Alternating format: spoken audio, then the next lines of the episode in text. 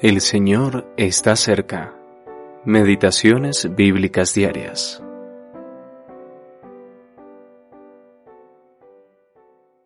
Por lo cual también nosotros, desde el día que lo oímos, no cesamos de orar por vosotros y de pedir que seáis llenos del conocimiento de su voluntad en toda sabiduría e inteligencia espiritual, para que andéis como es digno del Señor, agradándole en todo llevando fruto en toda buena obra y creciendo en el conocimiento de Dios. Colosenses capítulo 1, versículos 9 y 10. Andar como es digno de. Segunda parte. Al escribir a los creyentes en Colosas, el apóstol Pablo reconoce con gozo y gratitud su genuina fe en Cristo Jesús.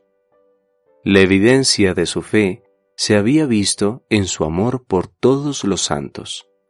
Este era un testimonio maravilloso de que habían oído y creído el Evangelio, y que ahora esperaban aquella esperanza guardada para ellos en los cielos.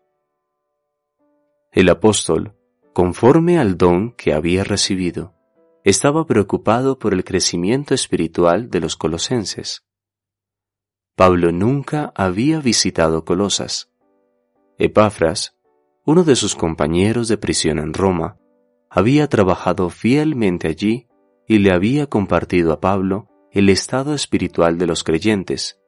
Dios estaba trabajando en Colosas, pero donde quiera que Dios esté obrando, Satanás buscará socavar su obra y perturbar a los creyentes.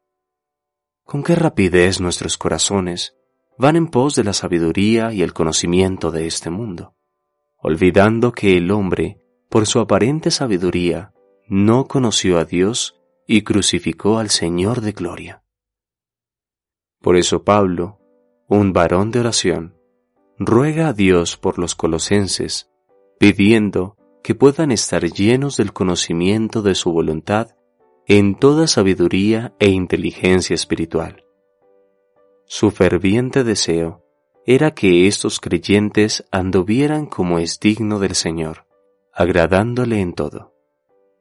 ¿Deseamos agradar a Dios con nuestra conducta?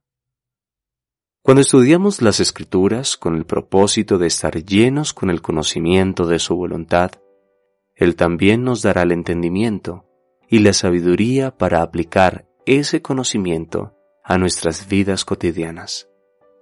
Así tendremos la fuerza espiritual para avanzar con paciencia y gozo en medio de la adversidad y el conflicto, caminando como es digno del Señor. Jacob Redekop